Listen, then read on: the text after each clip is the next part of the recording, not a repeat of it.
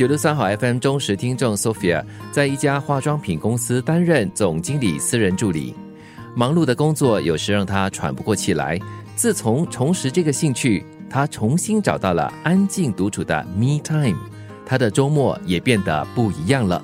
记得在中一、中二上美术课，有几段学期是学习 pen lettering，属于西洋书法的一款。我很享受那书写的过程，完成的作业也曾获得老师的表扬。从那时候起，我就爱上了西洋书法，总觉得那字体很有古典美，很优雅。当时就下定决心要培养这门兴趣。可是那时候我没有资源钻研这一块，长大后呢，又忙着事业，忙着家庭，就把这念头给抛在脑后了。直到前几年。在电台广播中听见主持人讲起写字，我忽然惊醒，想起我那未完成的心愿，刚好又是关闭疫情阻断措施期间，整天待在家里，我想为自己做一件充实有意义的事，于是就重拾画笔了。生活加热点。俗语说：“工欲善其事，必先利其器。”西洋书法用的笔尖、笔墨和纸张都是专用的工具。在购买这些工具时，遇到些挑战。也许是因为很少人在本地练习西洋书法，我找了好久才发现，在新加坡只有一两间商店售卖这些工具，货品也并不齐全。我得要上网购买，从外国运过来。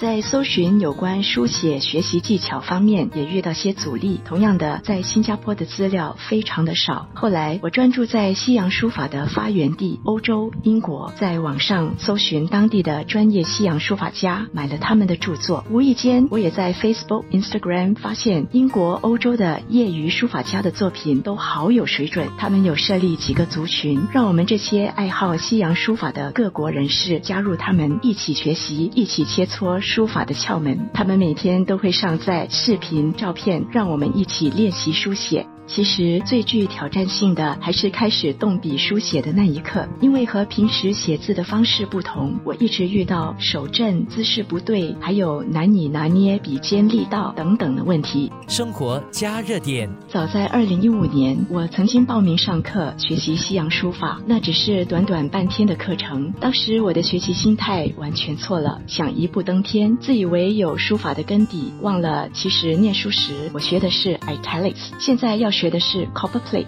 属于两款不同的西洋书法。我忽略了基本功的重要性，结果写的字都是歪歪斜斜、不均衡的，见不得人，就放弃了。后来在疫情期间重新学习时，我就提醒自己要改变心态，要从最基本的一笔一画练习，好好的控制笔尖、笔墨的流畅。我开始每天练习书写 A B C 字母。当时我就给自己一个目标，我要把我的作品上载到西洋。书法群组的 Facebook、Instagram，让书法爱好者评价。结果第一次上载的作品就获得将近两百个赞，肯定了我的成就，也给了我很大的推动力。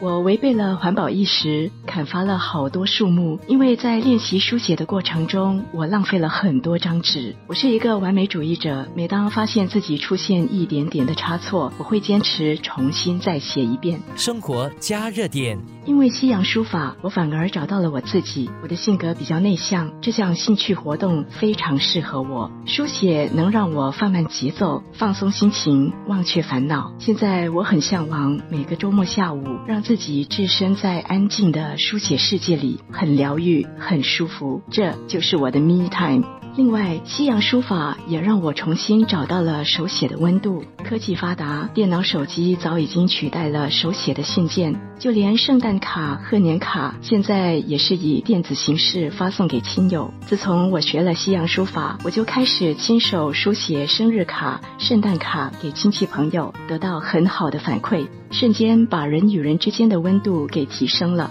很温馨，很有满足感。